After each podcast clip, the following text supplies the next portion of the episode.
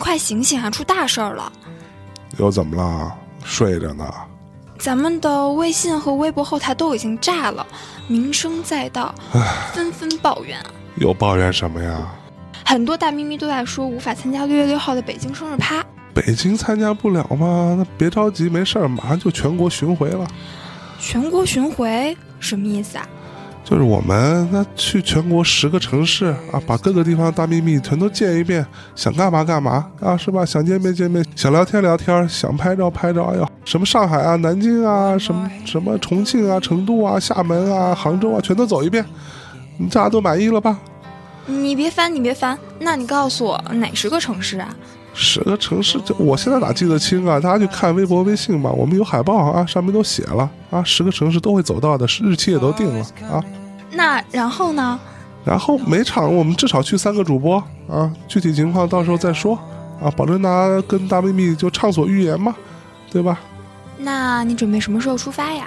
说走的就走嘛？六月六号活动做完之后啊，十号在南京，十一号到上海，啊，一个周末跑两个地方。但是呢，每场只能来一百个听众，所以大家赶紧报名啊，先到先得，是不是？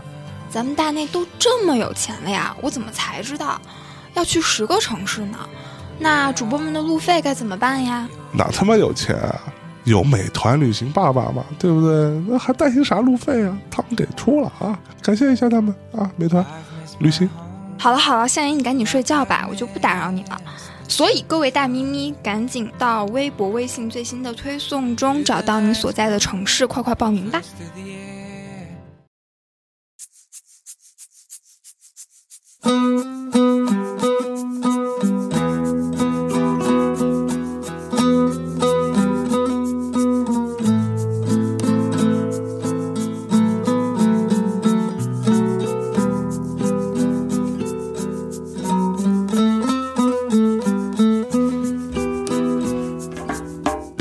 大家好，呃，这里是大内密谈之时间的歌，好久没有跟大家一起来聊这个呃系列。然后我们看得见音乐的城市，已经走了大半个中国，真的吗？有吧，大大半个中国都走完了，就是包括很越偏远的地方，什么兰州、新疆、西安等等，就感觉是在越。越越冷的地方歌越多的感觉吧。那然后现在这次现在是初夏，特别的嗯闷热闷热。但是这次呢，我们请到了一位重量级的朋友，老朋友来跟我们聊一个更这下厉害了。啊，跟我们聊一个，对我们一直心心向往又觉得自己聊会有一些单薄的一个城市，可能也是一个属于音乐的城市吧，那就是台北。那今天我们请到的嘉宾就是啊，久违的马世芳老师，欢迎宝宝。嘿，Hello，好久不见啊！是啊，是啊，欢迎大家来到温暖潮湿的台北。哎哎，虽然说台北温暖潮湿，也出了不少歌啊。是。在就是让马芳来聊台北的歌，感觉又要三个小时以上了。就是从 五十年代开始聊起，现在我们对今天我们不这样聊了，就是因为我和象征作为内地的一些。从事过跟音乐行业有关的这些人吧，也会有去过台北，去过一些台北的一些这些跟音乐相关的一些地方。不妨我们就这次以地理为轴，而不是以时间为轴，来聊一聊台北的这些音乐和文艺的地标，然后通过这些来去刻画这样的一个一个一个城市吧，来一次音乐的这种。漫游，好的啊，那我们不妨从马芳老师工作的地方开始了解呀。呃，你说的是哪份工作？啊，就是电 电台，电台的工作是吧？好，工作太多，的记不起来。我这种是打零工的，所以你要说清楚是哪一种工作。所以还有烤面包和做咖啡的工作。你们真的要知道细节的话，我们现在马上成为美食节目，我是也是可以的。好了，我的电台在台北。呃，捷运古亭站一出来，有一栋特别高的楼，因为电台要在特别高的楼顶上才能架天线。哦，对，有道理。古亭这个区是台北比较老的社区，是啊。呃，那我小时候，我的外公外婆家也在那附近，所以小时候就在那那一带玩啊。那电台的附近啊，呃，也是有不错的牛肉面了。不过今天主要谈音乐嘛，呃，有一间我觉得特别有意思的唱片行，嗯啊，它就在古亭市场出口的地方。要是听众朋友你们有机会到台北自由行啊，或者去观光啊。你们记住这个名字，嗯，呃，叫做没有新歌的唱片行。哟啊，没有新歌啊？对，这唱片行名字就特别酷，对不对？他真的没有新歌。我问过那老板，呃，那老板叫小峰啊，风风气的风啊，小峰也是我在台北 News 酒吧电台的同事，他也有主持一档节目。我说你这没有新歌，新歌定义是什么？他说原则上就是二十世纪的音乐。哦，对，大概就是呃两千年以前啊。那他那个店非常小，也没有雇人来来帮忙照管，他就一个人，我们叫校长兼撞钟的意思，就是校长兼撞钟，他他就是一个人在那儿呃顾着那个店。那他真的就上山下海去找各种各样在别的地方很难找到的绝版的唱片啊，或者是比方说有一些经典的专辑啊，呃，当年台湾没有发行，嗯只有在新加坡或者马来西亚发行过，或者香港曾经有发行过，然后发行的时间已经很久了，大概十几年前发过一批，嗯，卖的可能不特别好，是，哎，结果他就跑去。尽量去打听，说这张你们还有没有存货？他们就真的想办法帮你去仓库里找。一，找说，哎，这张我们还有七张啊，七张我全要了。啊，这就是用这种方式，OK，去搜刮各种蛮珍贵的版本啊，也不不光是 CD，也包括一小部分的黑胶唱片，还有书。是，那最近他还有录音带、录音带、盒带啊。对，最近好像这个录音带又在回潮。对对对，磁带嘛，磁带，磁带，对对。所以这家没有新歌的唱片行是。我很推荐这个听众朋友可以去逛一逛，因为那个地方。呃，跟所有的唱片行都不一样，是。它的品相不见得特别多，嗯哼，但是东西特别有意思，而且老板很能聊，你跟他聊 这个各种各样的呃这个天南地北。中文流行音乐史，所以他在你们单位的本职工作是负责挑歌的吗？呃，不不不，他就是做一档节目，一个星期播出两个小时，哦，就跟我的节目一样，他他就是也他也是在电台打工啊，就是做一个节目，OK，那去那个店，他的正店之。宝。是什么？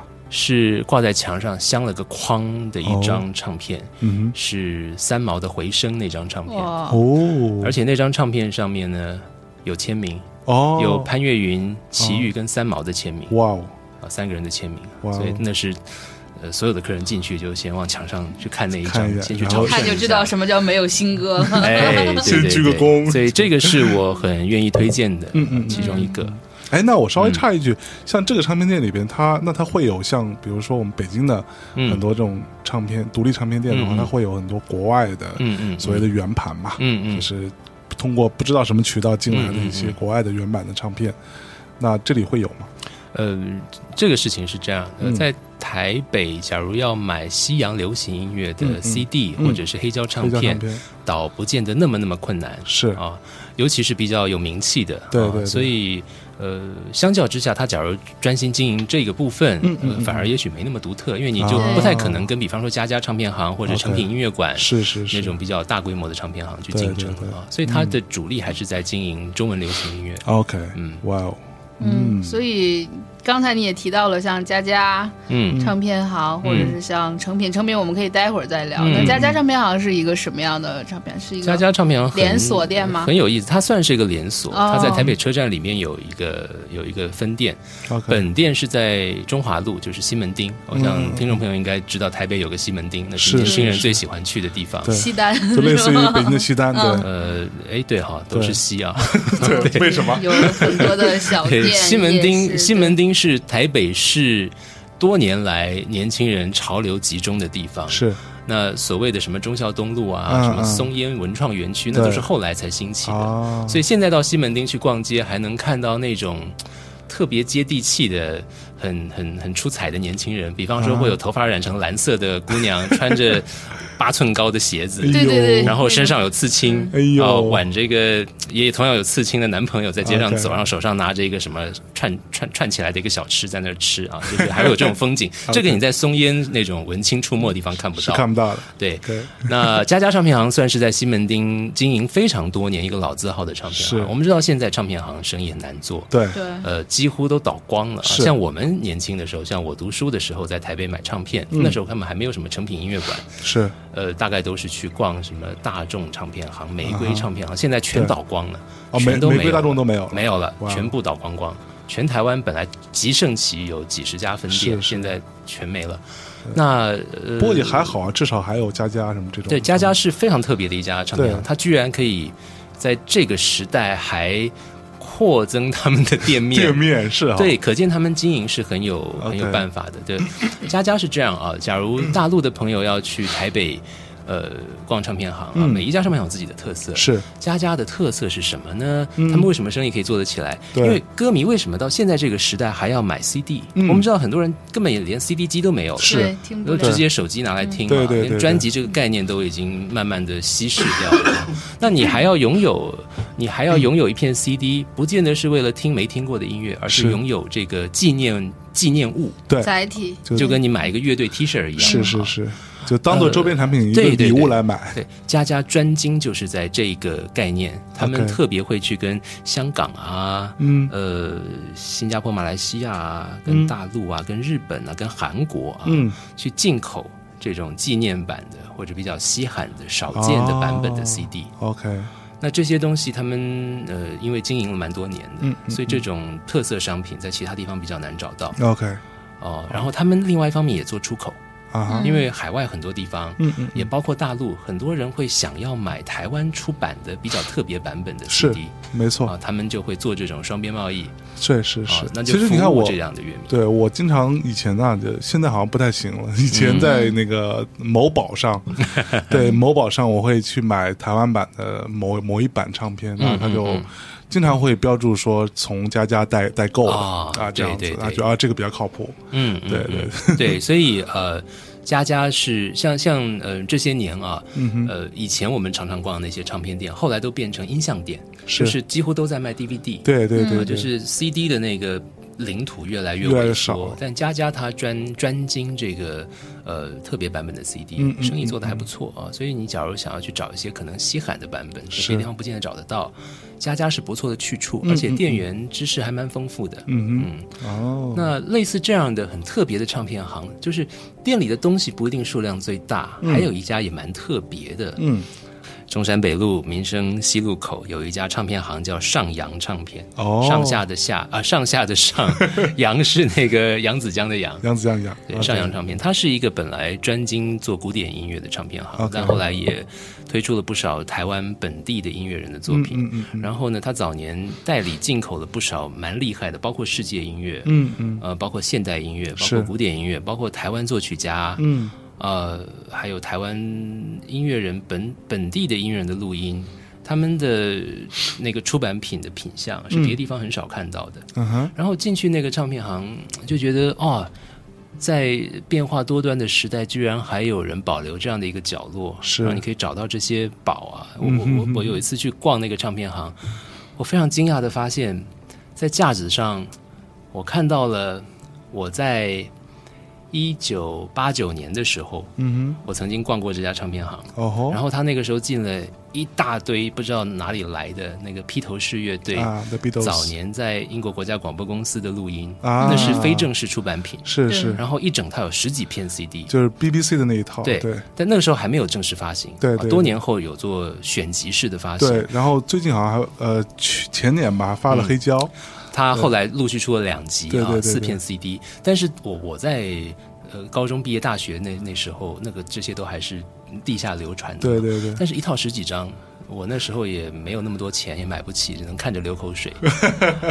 后来，哦，攒了钱，一次买一两片啊，然后把那套全部搜刮回家。哦。然后他的架子上就还留了一些，他有进不止一套。OK。啊，我在去年又去了上阳啊，我在架子上居然看到。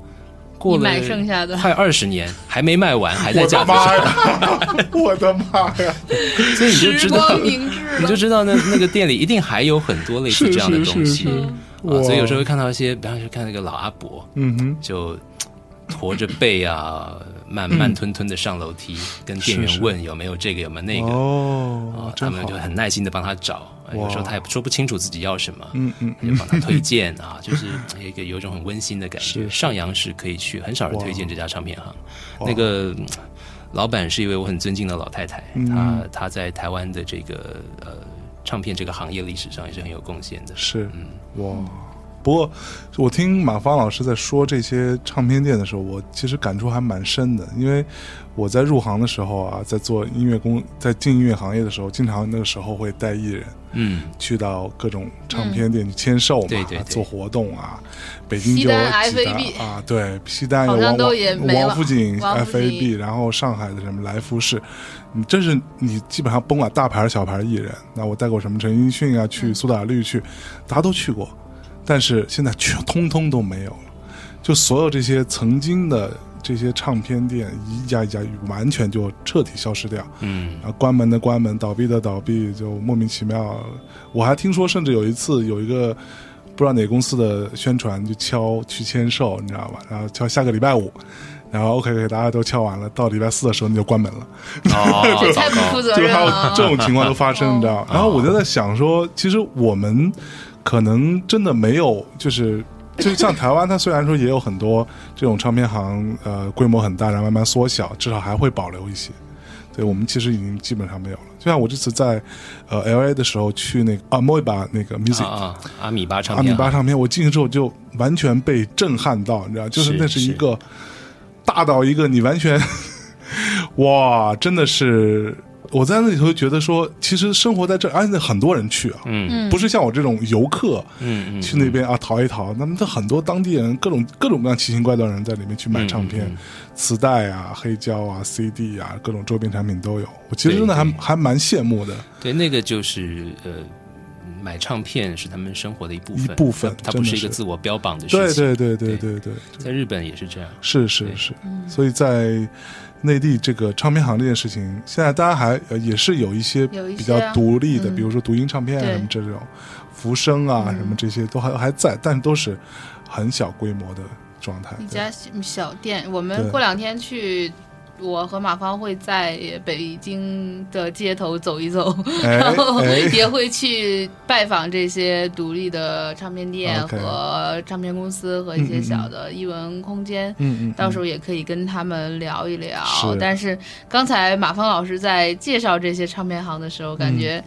就是我听下来觉得，嗯，经营唱片行要有以下三点需要注意：一是你的选品很重要，是，就是你要选就是有特色的，就是你符合你老板可能个人的审美也好或什么的这样的一个选品。其次就是你要非常的精专，在你的这个领域里面，你不能说是。啊，你只是一个泛泛的爱好者，那你肯定是经营不了这样的一个一个行当的。然后就是你的你的选品要去去，比如说你要去世界各地去选最符合你特色的东西，然后你要把唱片当做一个乐队的周边产品，或者是当做一种文化纪念品来做。就其实刚才聊到的所有的这些经营理念，都不是一个就是传统的所谓的像 F A B 这样的一个一个一个一个公司，他要去想的一些事儿吧。所以其实，在在任何的时候，可能就是你如果真的去去去热爱一个行业的话，它其实都是有它的生存之道的。而且现在这么多元，那呃，我觉得反而如果你想做这个生意的话，其实它不是没法做，反而是可以做的。就是，但是也也也不能说是这样的一个一个疗法吧，因为嗯，就是。去到一个城市，我们除了逛唱片店之外，可能还要去逛逛书店，去去好玩的异文空间，感觉就是。它变成了一个泛泛文艺领域里面的 一一件事情，就是就是对对，就是我与其我们聊聊这种经营之道，不如在我们再去放开我们的脚步，再探探寻一下，看看还有什么其他有意思的地方在嗯。在台北。跟那那我们探之前，嗯，先给大家带来一首歌，好不好？嗯，我我觉得刚刚那个马芳老师在讲那那张啊《镇店之宝》那张唱片，嗯，我们可以从里边对吧挑一首，嗯，对，王芳老师给大家挑一首嘛。这个要挑那张专辑最有名的歌，肯定是梦田了，是。也挺切题的嘛，对对对，就是不存在的地方，就叫梦田。嗯，好，那我们在这首歌当中稍事休息，我们马上回来。好。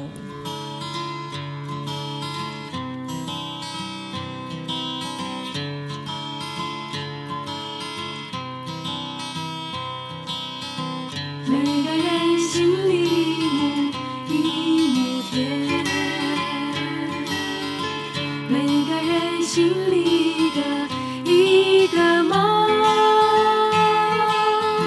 一颗呀一颗种子是我心里的一亩田。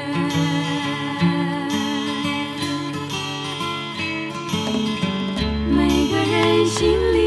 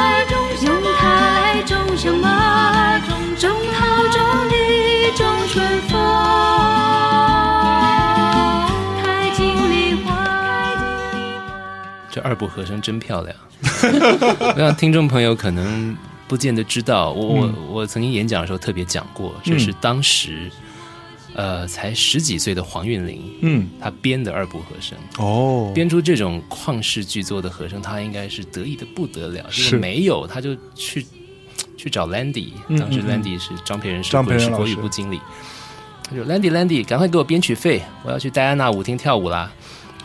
她就哎，就是个不良少女啊，然后对自己的惊世才华完全无感。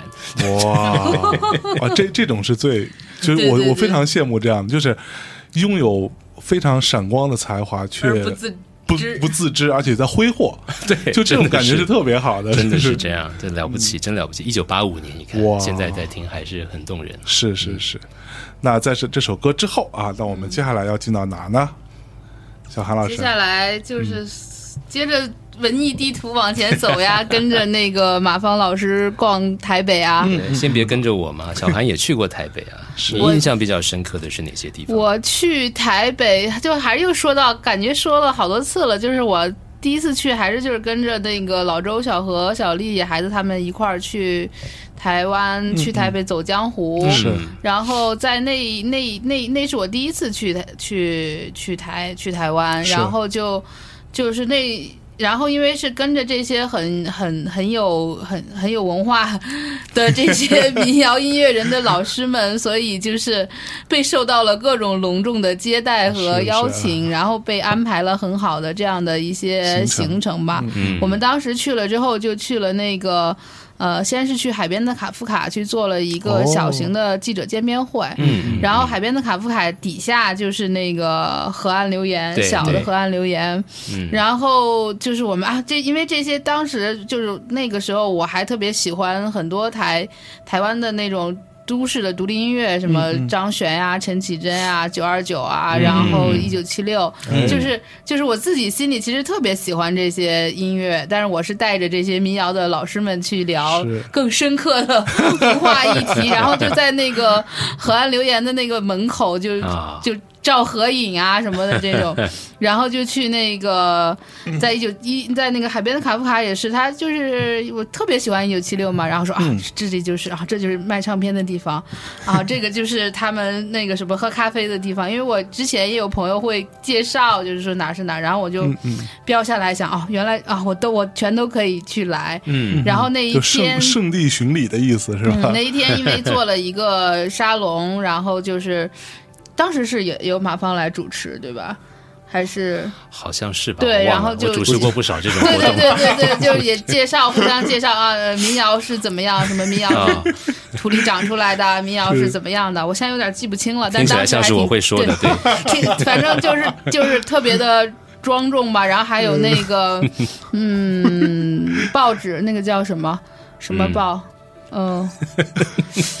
报纸的记者也来采访。那个报纸也是我很喜欢的一个报纸，因为它上面登过很多什么下雨的诗歌呀，什么严峻的诗歌呀，什么的破报破报破报。现在没了，现在也没有了。当时破报的记者来采访的时候，啊，这个就是破报的记者，是是，就是每一个都是那种嗯，印证到了那种感觉。对对对对，就就还还还挺好的吧。嗯嗯。然后那天他们在前面做做沙龙的时候，后边就是就是有。一个人在那儿拍照，然后看着也特别不起眼，然后就在那聊天说：“那个，要不带你去逛逛？”我说：“行啊，你我也不知道是谁，带我去逛逛。”然后就就。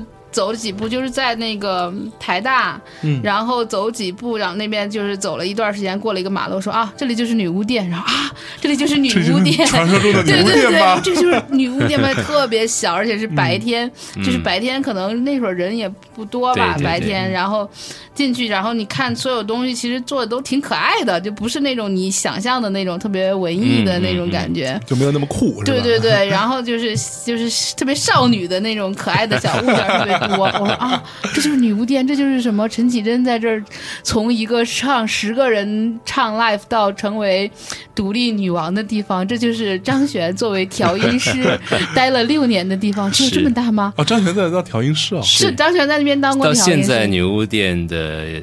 柜台就是出餐的那个台子，有一个咖啡机，上面还贴着张悬写的一几句诗，就是所有的粉丝去朝圣都要去跟他合影。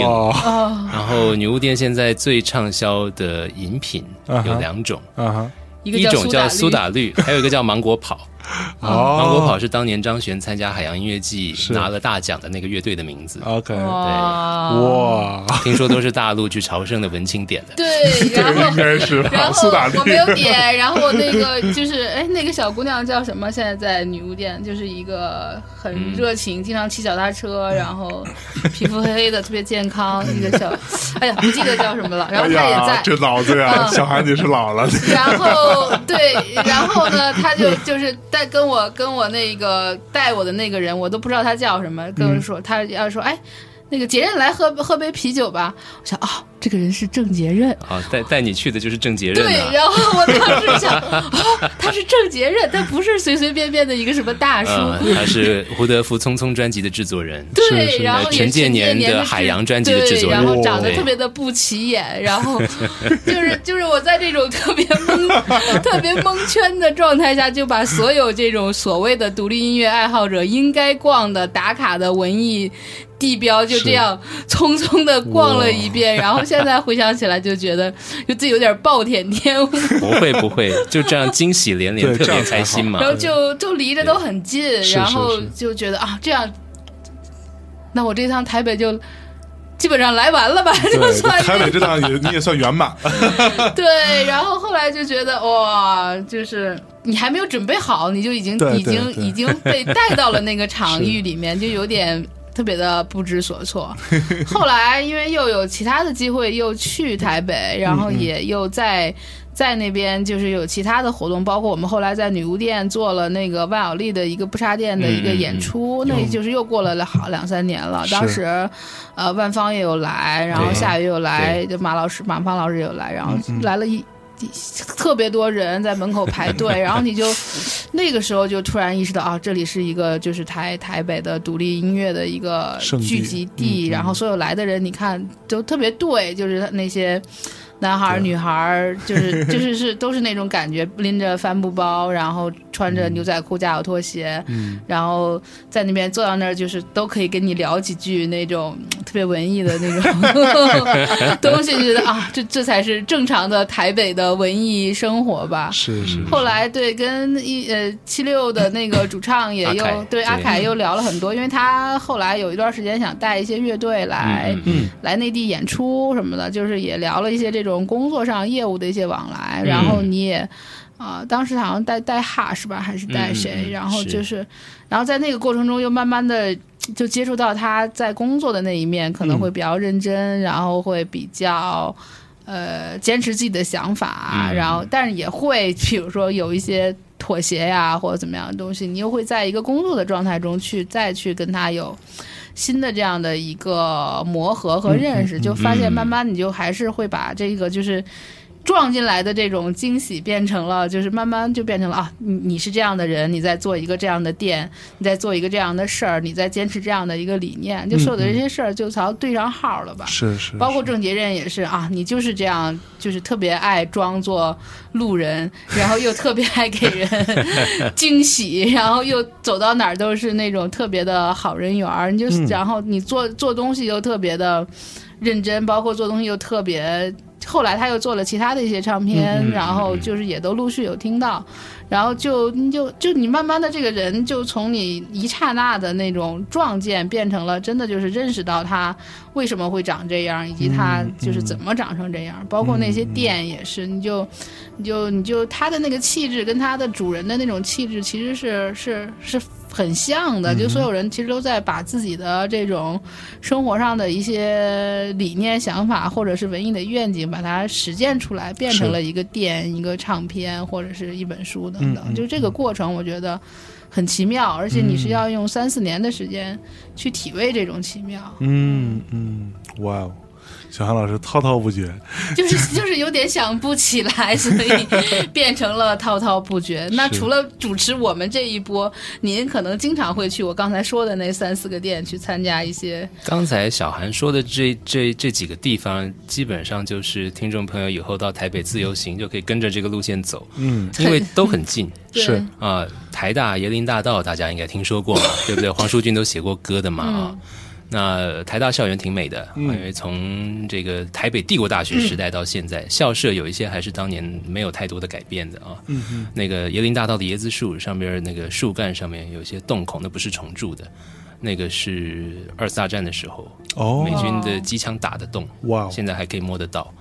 那呃，台大附近就是刚刚提到几个很重要的台北的 Live House，海边的卡夫卡，呃，像 Hush 在那边泡过咖啡。雇过柜台啊，嗯嗯，那么我记得呃，熊宝贝的饼干也在卡夫卡端过咖啡的，哇啊，那呃，然后海海边卡夫卡地下室河岸留言，河岸留言这个地方老板叫林正如，他是雷光下的同学，是。那这个店的名字就是来自雷光下的一首歌，叫《冬天不相干的故事》。哦，所以他们最早最早这个河岸留言这个名字还没有这家店啊，他们最早是在淡江大学办活动的时候，嗯，有一个演出活动，嗯，一个系列，他们就取名字叫河岸留言。后来这林正如就觉得这名字特别好，所以他后来开 live house 就用了这个名字。是，到现在河岸留言仍然是蛮有活力的一个小小的 live house，就是它比女巫店也大不了多少，嗯嗯，大爆满大概也就是几十个人。是啊，但是还是常常会有不错的演出。嗯，那呃，女巫店也是走走就到了。对，呃，而且也一样，就是那个店很有意思。她的女老板呃叫彭玉金，嗯嗯，她是很有想法、特别酷的一个一个女生。嗯呃，她排演出，她不见得会特别优待那些知名的音乐人啊哈，她就觉得你的演出有意思，是，她就让你来。对，但是一定要让他先听过东西，就是不以名气作为衡量标准，完全不以名气，因为就女巫店就算大爆满，也就是几十个人，几十个人而已，对，没差，所以他宁愿让开放给更多可能性啊，让更多有意思的东西可以发生。嗯，呃，台大一代因为学生多嘛，其实呃台台湾师范大学也在台大附近，所以那一带是很多学生出没的地方，所以很多。呃好吃的东西啊，好玩的东西啊，就学生会出没的这些店啊，大概都在那附近。咖啡店也很多，是呃，然后文艺青年要买书，除了去大家都会去成品啊，但是其实，在新生新生南路。的台大对面巷子里头有一家老字号地下室的书店，叫唐山书店。唐山啊，唐山书店就就是完全不一样的那种概念，是一个独立书店，然后是非常老字号的啊，完全没有要取悦文青的意思。里面很多那种文史哲啊、社会学啊。呃，在当年这个在台湾啊刚刚解严的时候，嗯，就是他们是台湾好像率先引进大陆的简体版的马恩全集放在架子上卖。哦，真的？对，也不知道有几个人买，买回去不知道几个人看，但感觉就还就还蛮震撼的一个事儿。对，然后在入口的地方那个架子上就有各种各样奇奇怪怪、稀奇古怪的传单，是各种各样的活动、各种各样的演讲，什么读书会啊，什么。就是你到唐山书店，就会感觉到这个青年世代知识社群的活力，哎，大概就在这边，有点乱糟糟的啊，不是那么规范，是，但是还蛮有生命力的。那一直都还都还坚持着在那里，呃，所以那一带是我我觉得大家可以去走走逛逛，然后呢，去女巫店喝杯苏打绿。我还真没喝过，所以那个苏打绿到底是怎么做的？我也没喝过，没有人喝过去，听说是吧？听说很畅销。哎呀，啊，可以啊，就是哎，那应该叫什么？罗斯福路是吧？罗斯福路，对对对对，我还记得，你看我还记得地址。哎呦，在那边就逛到，逛到了好多，还有好多好吃的一些小店呀，什么那些，就感觉每个都很小，就不会说是啊，我会为它的运营做很多的。就是那一方面的那个努力，因为你比如说你做一个三四百人、四五百人的一个 live house，可能就是你可能还会有很多行政上的一些问题啊，这些东西你就会很紧张的去处理。但是就是他们那种小店的那种松弛随意和那种反而就是把自己放开的那种个性，会让你觉得哦，真的还是挺挺挺好，挺好的。我觉得去台北玩的话，也不用太。太跟着导导览啊，或者就一直去爬网路，其他人怎么走啊？你 就就就随便逛吧。对啊，像像师师大旁边的那条师大路，嗯嗯，就挺好逛的。嗯，就一路沿着走。也也蛮多好玩的东西，是是。那罗斯福路沿路走，也蛮多有趣的地方。嗯嗯。那校园晃一晃，哎，不一定会碰到什么有趣的活动。哎，其实呃，台大校园没有门禁，学生活动中心谁都可以进去。是。那不一定就碰到谁在练团或者谁在排戏啊，因为都蛮好玩的。是是。对，哇哦。那呃，要说大家比较熟悉的地方，真真的要。呃，比方看表演啊，那现在台北比较好的 live house 当然还是 Legacy，Legacy，Legacy。大概 Legacy 要是把椅子全部撤掉，全部是站票爆满爆满的状况，大概可以放一千到一千两百人。是，这算是一个以 live house 来说算是中等规模，比较中还还可以，中等偏大了。对，那么硬件条件也做的比较细致啊，所以它变成是 呃，有点像是一个。呃，音乐人，你在这个行业里面，你要试水温。对，Legacy 是一个很好的一个很好的场地，因为万一票卖的没那么好，就不要撤桌椅，这场面不会难看，场面不会太难看。是，那要是特别爆满，就是场面很很好看，一千人，大概六六六百人就非常好看了。一千人就会有点呼吸困难。对对，就很挤。对，那呃。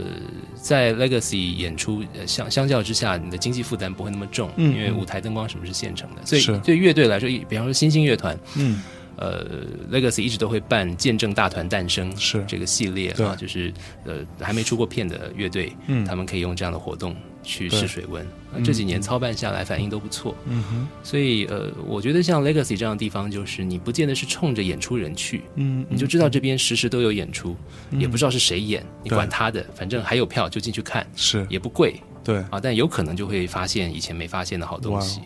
对，那音乐节现在是看情形，夏天快到了嘛，现在已经夏天了啊。通常来说，大概七八月会是音乐节活动比较密集的时候。我在台湾是七八月。对，OK，那就暑暑期暑假的时候，那从南到北都会有蛮多的活动啊。那呃。要是时候配合的差不多，也也可能会碰上蛮有趣的活动，大大小小都有。像南区还有一个地方叫济州庵，嗯，济州庵是最早是一个，我记得是日本时代的一个料亭，就是那种卖卖卖卖吃的比较精致的地方。呃，那现在就改建啊，变成那种也是一个有点像迷你的文创园区了。它里面有书店，有讲演的空间，有小餐厅。那边常常会办作家的活动，也会办迷你音乐节。嗯，就通常就是一些民谣歌手在那边唱弹唱一下。对，所以他们办过那种女性音乐节啊，也办过这种文学跟音乐结合、诗歌的这些东西啊。OK，其实济州安也就是罗斯福路，在在巷子再往往往底下走。大概走个十分钟也就到了，就台北并不大了，这些地方都不是太难到。我还记得上次我们在那个 Lexi 去做演出，就是一进去的感觉就特别的不一样。嗯，因为那会儿我们是在一零年左右吧，北京这种千人级规模的，也就是星光、星光或者是麻雀或者是呃愚公移山嘛，愚公移山比它还小。对，麻雀可能麻雀也没有，麻雀能装一千人。嗯。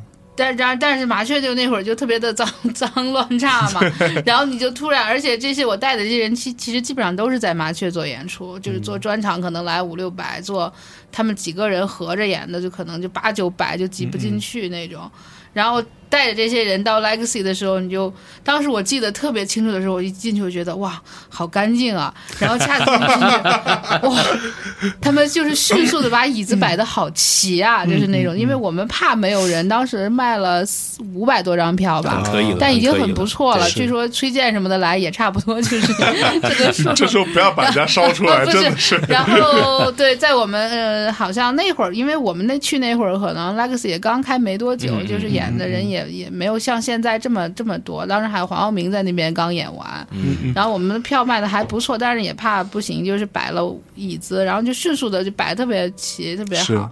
然后我们又去那个后台，然后就发现他们做的那种宣传单页，嗯，然后包括给每一个演出取的那个名字，嗯，就那些乐队我可能不认识，但是他每一个乐队，比如就是什么。呃，就是比如我我下我下个月下下个月有几个那种拼盘的一个一个演出，他就会起一个特别好听、特别文艺的那种名字，然后把海报做的特别好看，然后他就在那排那个小册子。当时当时那会儿。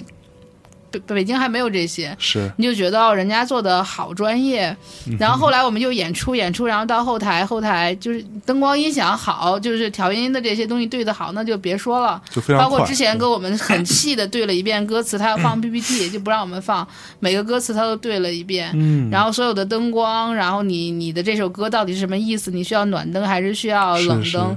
就是这些，就是一下午都是在那聊这个东西，就是一一一首一首的把它对完，然后。然后才开始演，然后 你就那种那种特别专业的那种状态，让我觉得哦，原来得做 live house 得这么做。是，然后 对学习了，对，然后就演出完之后就。突然给每个人拿了一张特别大的那个照片儿就是在现场演出的时候特别好看。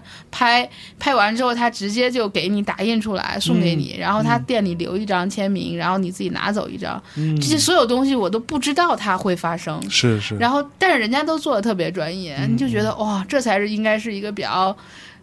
就是那种自己就觉得特别向往的一个状态吧，但是然后过了这个状态之后，都演出完之后，大家又摇身一变，然后就去喝酒，什么去操场，然后就就喝的又特别疯，你就觉得 哦，这些人好厉害呀，原来。专业也可以这么专业，疯的时候也可以疯的这么专业，你就 对，包括就去操场喝，喝到就是什么伟伟、郭龙他们好多衣服丢在那儿都忘了那种，喝 花了，对，然后就哦就喝的又特别的嗨，你就觉得嗯这样的地方你就觉得啊可能就是才是做做一个真正的一个一个经营经营 life 的这样的一个一个一个地方的一个经营者他应该有的一个特质吧。慢慢你像这些年过来，北京也好。上海也好，广州也好，慢慢有了这种专业的 live house，就是更多了。是，然后你会发现，这这整套系统，它其实就是一个非常繁杂的这样的一个工程。可能好的都是都做了。你之前说过很多什么 live house 开不下去啊，什么这这个那个的那种。我觉得所有开不下去的，可能都有不专业的问题所所在吧。对对对。然后现在北京也好，广州也好，上海也好。现在演出，我今天看了一个一个一个数据，说是 live house 的增比去年增加了票房增加了百分之四十，然后场所增了百分之二十还是多少？就是是一个数据报告，你就发现哦，原来大家开始慢慢的把这个东西慢慢的经营起来了，就是也也也也挺好的吧？是，不过我觉得差差距还是蛮明显。就像我的去年前年我们在巡演的时候，呃。就当然，全国好很多 live house，我们都他我们走的还是比较大型的，嗯，比较专业的那个那个场场地。其实一直走到广州站的那个中央车站，他整个团队是台湾的团队嘛。然后当时我们其实也也没太当回事儿，觉得说可能反正之前都是这样，差不多也就这样吧。结果从下午调音开始，我们因为因为我们一般都是鼓手先先把鼓手发发过去嘛，你先去调。差不多，先预计他有个一个一个半小时左右的时间，呃，别的 live house 的大致的状况。然后他到了那之后，十分十五分钟吧，就给我们发微信说：“哎，我这边试完了。”我们说：“好，为什么这么快？”他说：“他们太专业了。” 然后我们就啊，就坐车去了嘛。啊，到现场说到底怎么回事？就就现场井井井有条，嗯，井然有序，每个区域是什么状况，然后不同的人负责不同的事情。然后完了，我就开始跟他们聊。我说：“哎，为什么鼓手调那么快啊？”他说：“哦，因为我们之前先看过这个鼓手的表演，对，看他的一一些 video，然后我大致知道他的大大致习惯。我们先预调了一下，然后他上来之后，其实就稍微动一下一些距离和位置就 OK 了。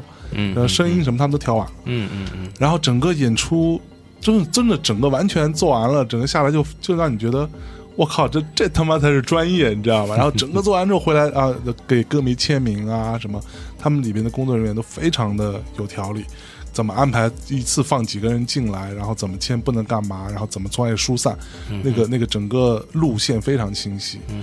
然后我我们结束之后真的觉得哇，真的太专业了，我们也学习了。然后。接下来马上到深圳站的时候，你就觉得天壤之别，你知道吧？深圳站，我们的鼓手去到那之后，他妈的，然后特别牛逼，然后鼓手都疯了，说说，哎，上台都发现没有鼓，然后鼓在后边，你自己搬一下，然后鼓手都疯了，说自己去搬鼓，就差距很大。不过真的是这样，就是呃，因为现在这个行业，嗯，不可能靠录音作品挣钱，对，一定是要走现场。那不是每个音乐人都有条件一下就上千人级的场地，一定是从小场地开始练功嘛。是。那你小场地要是能够给他一个专业的环境，听众也会知道什么叫专业。没错，那那个东西是上下有一个正向的循环。是台湾并不不是一开始就就有这样条件。以前我们年轻的时候哪有哪有这些事儿？以前我们在念大学那会儿根本没有 live house，就只有酒吧里面偶尔可能有个台子。OK，到再后来有了所谓的 live house，也根本没有什么 PA 调音的概念，大家一样去。反正听到那个效果器一踩，吉他破了，这样锵锵锵开始弹，全部人就嗨了。我管你什么东西，也没别的可听嘛。是是 是。那慢慢慢慢起来啊，那以前像。台湾办那种摇滚音乐季也是有的啊，像野台开唱，以前办了很多年。以前在那个儿童乐园办，对，我我我们也都去了很多次。是，那声音是完全不行的，一塌糊涂。然后，哎，但奇怪，同样一套系统，同样一套器材，怎么你日本请来的乐队，嗯，声音就这么好听？是，台湾团上去怎么声音一塌糊涂？对，明明是一样的器材，不服气。没错。后来就问他说：“他们哦，后来他们告诉我，说是怎么回事儿呢？就是他们邀请的日本乐队啊。”嗯，呃，他们当然会自己带调音师，但这个不是重点。对，他们确定要来台湾表演，他们就会先问的非常清楚。嗯，台湾的演出场地的规格是什么？嗯，你们用哪些器材？是你们的舞台尺尺寸多大？宽多少？长多少？深多少？高多少？什么监听喇叭？什么牌儿？嗯嗯。呃，然后什么器材是什么什么样子？距离观众多远？是问清楚之后呢，他们在日本练团。就会设定跟台湾环境一样的器材。哇哦！他就是先预先设定一个在台湾演出的环境。OK，用那样的环境练，练出对的声音。所以他们到台湾的时候是准备好了的。哇！他们连呃，可能你在舞台上，我这个乐手啊，我什么时候要从左边到右边，要去这边要踢两脚，那边要爬两下，这边要飞身往下跳，他们都是排练好的。对对对对，就他是一个在控制中的失控状态。他就是你看他们很疯，我觉得怎么怎么已经已经就是完完全已经都飞了吧？对，他们都是排练好的。是，就是表演，声音就特别好。对。啊，所以你就没办法，你只好服气。那你知道他们是这样干的，嗯。我们自己人就会觉得惭愧。嗯嗯嗯，那你当然没办法追上人家那样的程度，是。那么那么较真，但是至少你得追啊，不能太漏气嘛啊，所以然后加上这些年，像 Legacy 为什么可以做到声音表现比较好，也是因为有国外真的去读了这个领域的专业的人回台湾来，对。包括灯光的专业，包括是音响调音的专业啊。他们就会把所学贡献在这样的嗯领域。那这个领域，我觉得是流行音乐圈现在最缺人才的是对，没错啊。但是慢慢这些年，越来越多人呃去先进国家嗯去取经嘛，学习就会把这些经验带回来。是是是呃，是非常重要，对，也也包括刚才提到整个后场啊、整个现场，这些都是经验累积出来的。对对对对一定是要先看过什么叫世界级，对，然后觉得惭愧啊，回来才能够想办法迎头赶上了。是是是，没错。其实你知道，我还记得我那会儿有一次去北京的一个音乐节，我进去进场的时候，他主舞台正好是那个小野丽莎啊，在唱，然后我进去之后就惊了，我说我靠，他妈这音乐节调音真牛逼，怎么这么通透，就那么好听的声音？我说这音乐节真牛逼。然后过了一会儿，小雅丽莎唱完了，换了一个另外的人上，屎一样，你知道吗？我说操，这不同样的东西怎么差这么多嘛？然后就人家自己、自己带人，自己调，整个都弄得非常像样。是对，你说你说真的是没有钱吗？或者没有设备吗？其实根本不是嘛。对，就是你要不要讲究了，对然后也不用太迷信，说人家先进国家一定好，也不一定，也不一定，也，不一定。在纽约、在巴黎，也多的是声音烂的一塌糊涂，是是是传奇场地的声音烂的一塌糊涂，的，就那种是。传奇的 club 基本上都都很糟。我是不会说都很糟，但是很糟的比率并不低。对对对对对对对。对，但是那个已经不重要，哎对，当年就这个事儿，对 是这个意思。对，信手将就从这出来，就就这么唱的，你听不听嘛？所以 live 还是有它各就是本身的那种临时的不可控的那种魔力的。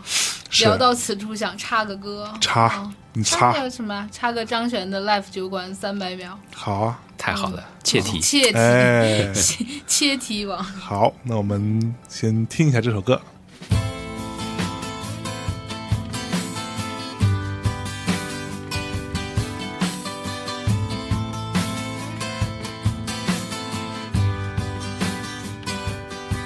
也就为那首不算唱完的歌，我何必无可奈何？又问自己，懂我如此寂寞，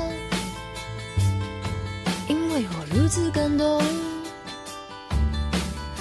也不过一般热热烈烈的场合，我凭了什么无可奈何？又刁钻的放纵，我如此沉默，因为我如此自由。找个天真的时刻，把精雕细琢的成品包空，还要得意忘形，莫名其妙，胡言乱语，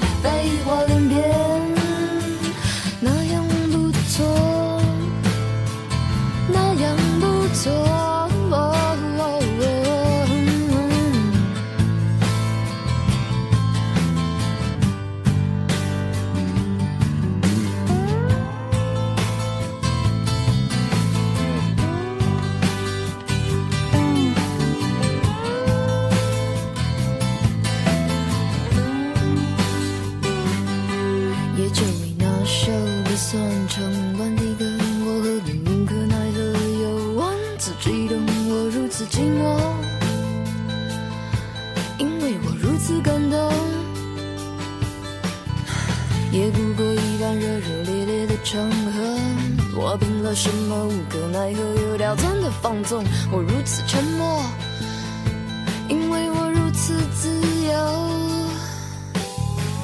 还要找个天真的时刻，把精雕细琢的成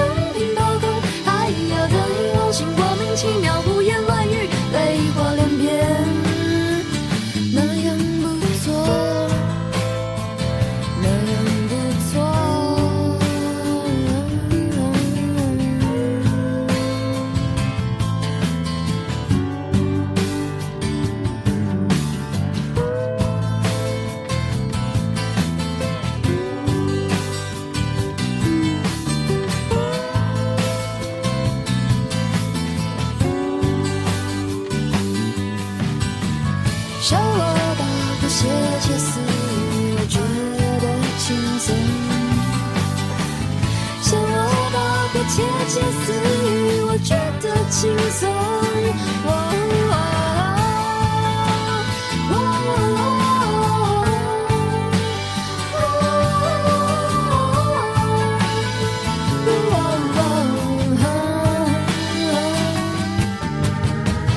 还要找个天真的时刻，把精雕细琢的成品包空，还要得意忘形，莫名其妙，胡言乱语，废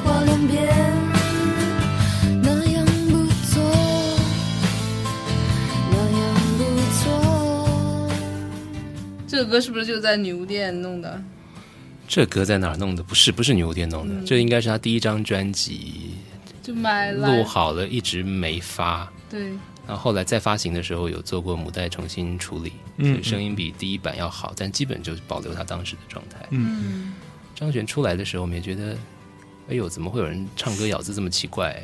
因为不太像，不太像当时所有的人唱歌的口气，啊，但是也不觉得不可以，因为他 他他很奇怪，他什么歌他一唱就变成他的样子，对对对对，他有一种自己的独特的吐纳跟旋律的触感，，对，这个是他最厉害的地方。不管他唱民谣还是唱摇滚，搞嗯嗯嗯搞实验、弄噪音、弹电吉他、弹木吉他，我觉得嗯。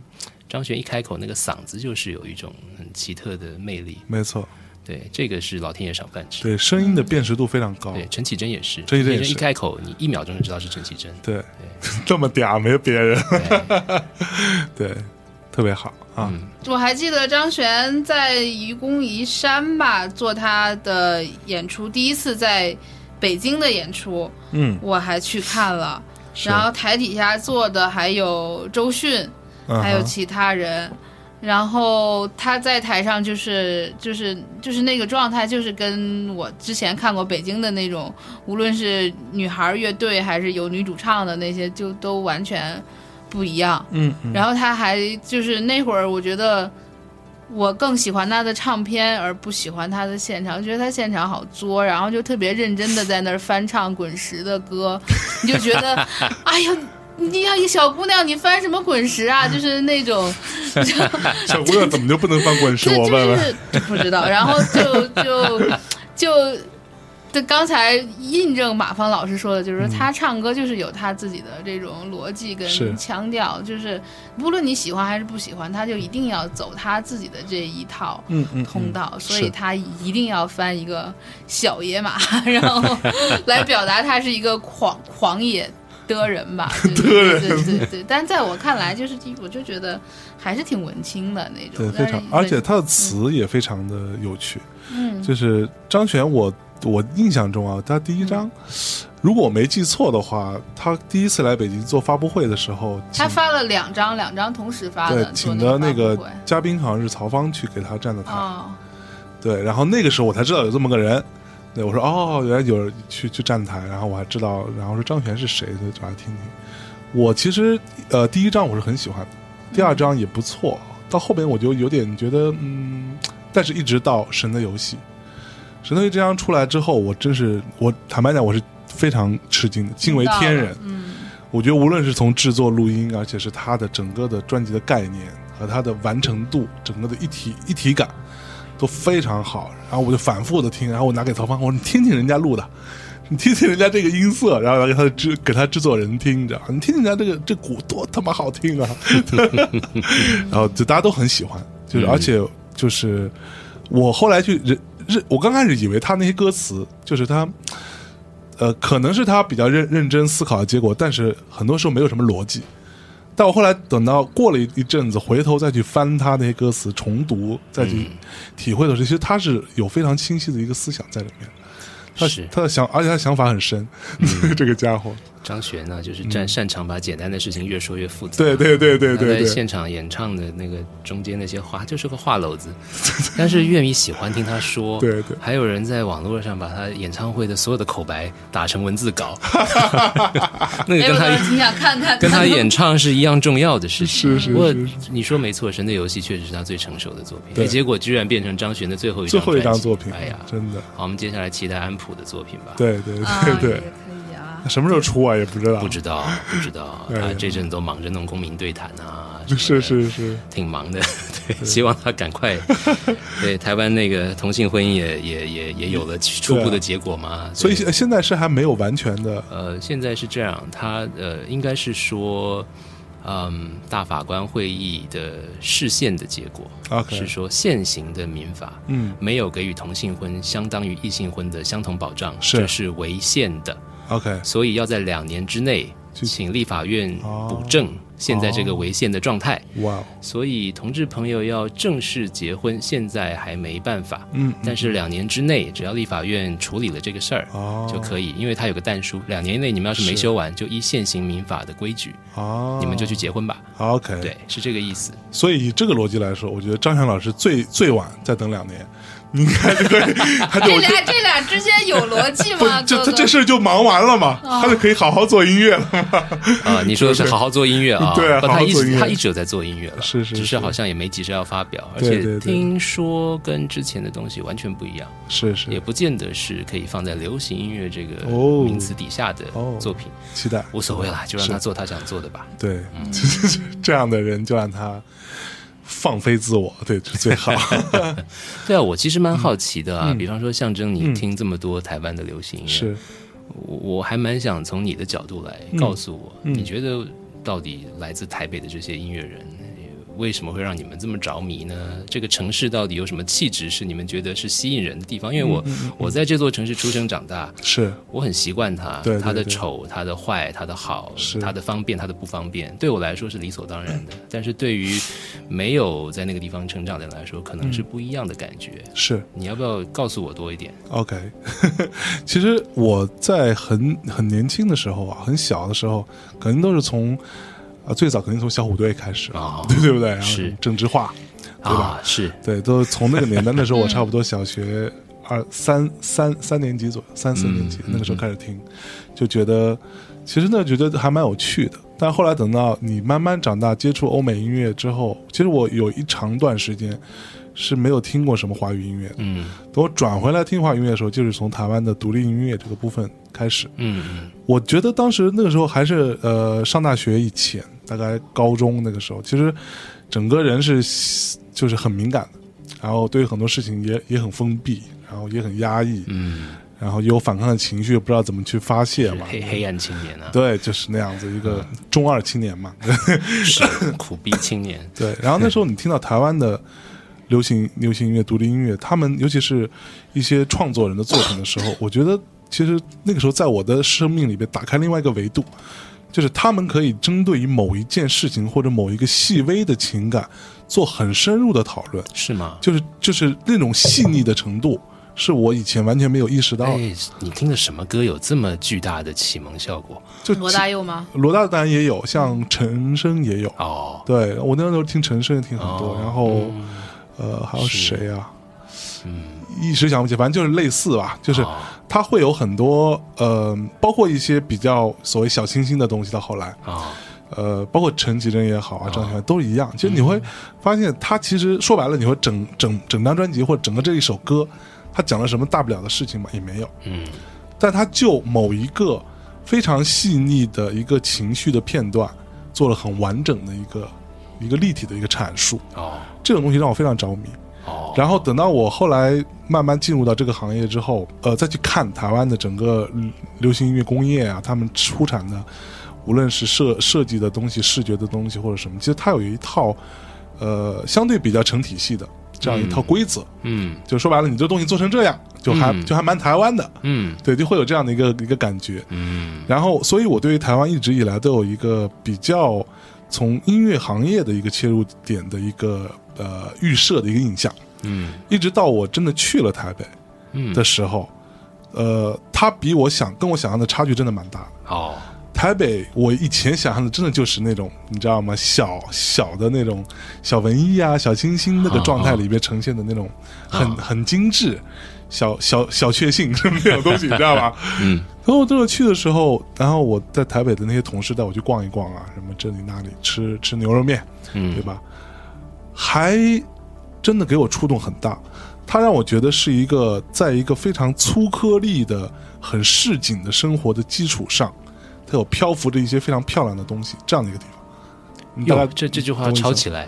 说的真好啊！我都没这么想过，我我的家乡是这样的地方，就是这样，就是可能被他们带到那些地方，嗯，什么菜市场里头吃牛肉面，你知道吗？嗯嗯嗯，那种市井的部分，就比我印象中的内地的市井的部分要更加的，呃，扎得更深哦。对，然后那些阿婆啊，那些什么什么，那些 大家那种说话的状态啊，非常可爱。嗯，但他往上面走到就文艺的，就我们所谓的台湾挂的文艺，嗯，的那个路线上，就有很精致的、很漂亮的、很轻巧的一些东西，嗯，就飘在上面。哦，对，所以我那次去台北，真的对我，嗯，对我的感触是很深的。很多以前跟我我的朋友们去台北，都说啊，台北真的不行。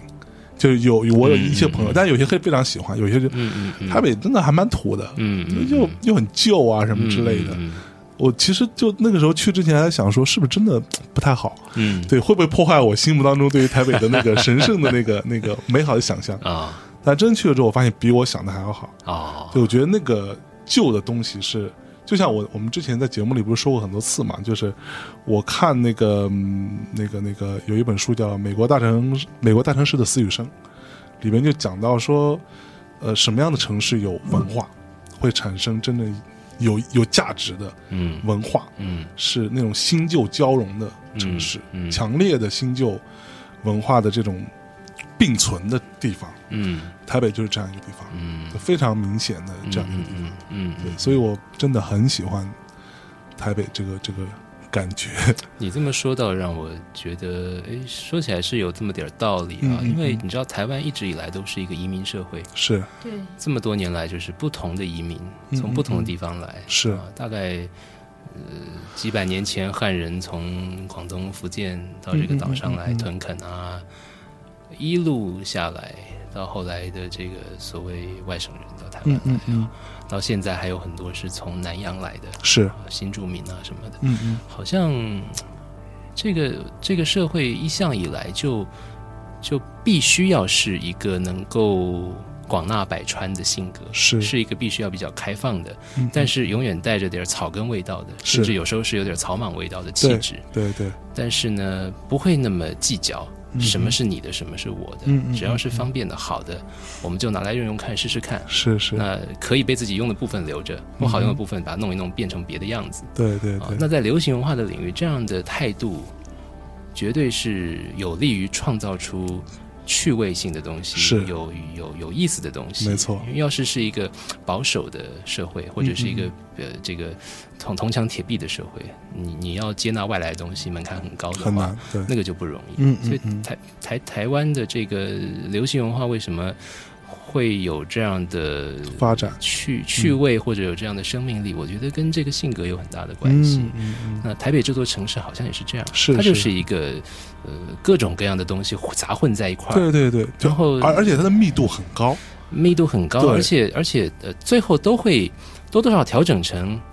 我们自己在地人喜欢的模样，嗯嗯，比方说你在台北街头小吃，会看到很多什么印度 Q 饼，印度肯定没这种东西，是 是，很奇怪的一种小吃。还有这个什么温州大馄饨，根本温州没有这种东西。然后台湾牛肉面现在大家很有名啊，是，但是我们小时候以为牛肉面是四川人发明的。后来才知道根本没有四川没有这种东西，你们可能比较知道兰州的兰州才有兰州牛肉面，但那跟台湾牛肉面不一样嘛。对对对。哎呀，原来是当年跟着国民党到台湾的老兵啊，因为台湾人本来不吃牛肉，是。啊，是吗？因为耕牛是很辛苦的，农人舍不得吃牛，对对，牛是不吃的。到现在还有很多台湾人不吃牛肉，是。啊，但是老兵无所谓啊，那他们吃牛肉。对，那牛肉因为牛肉是。很好的蛋白质的来源，对，但是价钱相较之下没那么贵，是。啊，吃的人不多嘛，啊哈，你看这牛肉，台湾台湾黄牛怎么吃？用来炖，因为筋比较就是肉质比较柴，所以要炖，炖烂了好吃，对，所以红烧炖烂了，嗯，加这个四川的那种花椒，嗯嗯，辣椒啊，红烧酱油，口水，豆瓣酱，那这些东西弄弄，那那最早发明这种版本的台湾牛肉面的，大概就是。四川来的老兵，祖籍在四川，所以他那个招牌就叫，比方说叫，呃，川味老张牛肉面，四川老张牛肉面。OK，那那这个大就是四川来的吧？是，就以为是。后来就发现，哎，好像挂个四川两个字，牛肉面感觉比较正宗，比较好卖。从此就都四川了。OK，多年之后才发现四川没有这种东西，这就是一个很有趣的例子。是是，哎，不过真的我在台北吃到的牛肉，我在那个一个菜市场里面吃到那个牛肉面，它的那个。肉啊，它其实非常薄，嗯，它是那个那个那个滚汤就烫一下，哦，哇，好吃到就是台南的那个是牛肉汤嘛，台南的牛肉汤，对，这但是它有面，有面，有面，对，有那那那是的，那个也可能有参考到，比方越南的那那种做法，米粉粉儿，就是清汤的嘛，对对，清汤冲下去的那个，但真的那个肉吃起来都有甜味，是，咱们成了美食节目了，成为美食节目了，是，对啊，那就是。是这样了，然后在我我记得我第一次去台北的时候，也会一下飞机就会觉得哦，这里边的楼好矮好旧啊，就跟我听的那个歌里面唱的东西都不一样。不一样，是啊，什么 九份的咖啡店就在哪儿呢？为什么街上全都是那种特别灰的那种楼？然后就是。就是那种破旧的街道，然后那个那个街道都是那个柏油路都有裂过缝的，你就觉得这个地方能那么能那么文艺吗？但是然后你真的扎到这里面，慢慢的去找也好，或者是去体味也好，还是有很多就是这些有有意思的一些地方吧。然后说到这儿的话，就是有好多的这种所谓的。文创区，我觉得也是台台北比较有有意思的一些地方，包括我们刚才说的 Lexi，它是在那个华山，对华山艺文特区，艺文特区，然后就有好多那种老旧的工厂或废弃的那种，对对，酿酒的工厂，嗯，废弃的工厂，然后全都做了这种呃艺文的这种改造，变成了一些。呃，很好的空间吧？我觉得华山是我接触过的第一个这种所谓的文创园区。然后后来又去了那个松烟，到松烟的时候，就真的感觉到一个老的一个老的工厂，怎么样把它做成一个新的这种文化创意的一个地方？嗯，它能够做的很多很细节的东西，也是让我觉得啊，就是跟什么七九八呀什么这种东西，真是完全不一样，也能够从中。我们不是一个城市的建设者，我们只是一个城市的呃使用者和爱好者。但是你在这个过程当中，真的就会呃发现有好多特别多值得借鉴的一些细节吧。嗯嗯。马芳老师，你觉得就刚才说的这些文创园区，你比较喜欢哪些？那松烟跟华山对我这种中年人来说，好像太年轻了，对，也很年轻，但是会去，还是会去。像华山，我还蛮常去，因为华山有电影院，是。侯孝贤的光点电影院就是在华山嘛，那边很多厅。就台北的这个影迷现在要看艺术电影，就是不会不会去做全面性放映的，大概在华山的光点都可以看得到，而且那个戏院虽然座位不多，但是规格是可以的，是。然后呢，当然 Legacy 在里面，所以看表演常去。然后那边常常会办各种各样的展览，是还蛮多有趣的展览啊。那五月天玛莎开的咖啡店也在那那个那个区里面，它叫离线咖啡，意思就是说大家现在去咖啡店都耳机挂起来，拿出笔记电脑，是就就开始上网。对他觉得这样很不像话，所以那个咖啡店就。绝对没有 WiFi，绝对不让你离线，我就取这个名字。OK，希望能够进去的人可以面对面聊聊天。是是是。所以经营状况是不是不太好？呃，生意还不错。那很多人冲着玛莎，玛莎嘛，那肯定会去。有时候他会在那。嗯，因为北京有一份很好的杂志，就是跟倡导同样的理念，也叫离线。做了七八期之后，终于离线了。那肯定是玛玛莎没有投资的关系。所以华山，其实华山里面有几家餐厅也还不。错，嗯嗯啊，所以我我会比较常去那边。那松烟的话，现在越来越热闹啊。我觉得呃那一区也是，就是除除了松烟园区本身之外，周边也有很多。呃，这这些这就大概就是这三四年吧，台北市区冒出很多西方人叫 bistro 的那种小餐厅。对啊，他卖西式的餐点，是那做的稍微讲究一点，但是也不会那么严重啊。对，就是就是他。介于那个小吃店跟 fine dinner 之间，呃之类的那个状态。那那附近还蛮多这样的地方可以选啊。嗯嗯。那从松烟走到国父纪念馆也不远。是。那那又是另外一个很多台湾的经典音乐场场场景曾经在那边发生嘛。是。呃，也也蛮值得逛一下的。嗯。所以，但松烟对我来说，我会去，好像都是有事儿要办。你不会专门去逛那里边的成品吗？那里的成品。真要讲逛成品，我最常去的还是敦南、敦南跟信义。我哎，我上次去的是敦南还是信义，我都忘记了啊。敦南是地下室的，信义信义是特别大的一大栋啊。我去的是信义，嗯，信义信义店的东西比较全，嗯嗯。那但是买买唱片的话，我觉得敦南店的那个音乐馆还是比较值得一逛，是真的。哎，那个敦敦南店是那个唱片是在地下地下室，那我去了敦南店。敦南店的音乐馆，因为现在真的成品是这样，音乐馆的存在是因为成品这个书店。它整体营运，它要有一个音乐部门，不然它假如是一个独立唱片行的话，它恐恐怕早就倒掉了。是是是啊，因为不可能挣钱。对啊，它以它进进货的品相还有维持的规模，对，但还好有个成品在撑着啊，所以还还有一个有声部门。那这些年他们也是卯足了劲儿，要想办法去发展出独特的吸引力。所以这几年台北的敦南成品，尤其是它对于黑胶唱片的经营，越来越。着力在对在做这个这个部分的经营，没错。呃，所以可以找到比较多的品相。我上次去就买了，我我上次去买在台在那个成品买黑胶，买到我后来就专门买了一个箱子来装这些黑胶。黑胶死沉的，重死 了，对，那没办法。那真只要时间有限的话，在敦南店先去冲一冲，是那边要找。呃，CD，尤其是台湾独立音乐呃的这些 CD，我觉得是比较全的。是，那么黑胶唱片另外一个地方蛮有意思，不是成品的系列，就是在那个华山艺文特区旁边有一个叫三创，三创。一二三的三创造的创，三创有个黑胶馆。哦，那东西也不少。呃，那个那栋楼本来是。基本卖三 C 产品，嗯嗯。啊，就是什么电电脑周周边啊，但是它有一层楼专门是卖音音乐相关的，包括音响、耳机啊什么。是。有一有一个铺面全部是卖黑胶唱片，那也是我看挣不了什么钱，但是就 就纯粹是希望能够支持这样的一个事情，所以就让它有一个一块空间在卖。嗯，也不错，蛮值得逛的。就是各家他们在做这件事情，品相都不太一样。嗯嗯。然后现在越来越多复合式的空间，有好几家咖啡店现在都在卖黑胶啊。想想好像也蛮有道理的。对啊，比较合理。一边一边喝手冲咖啡。对。啊，什么浅焙咖啡？现在台北人、台北年轻人都喝浅焙的，就是那种比较酸的，颜色比较浅的。对。然后听真空管音响，放黑胶唱片，感觉很潮啊！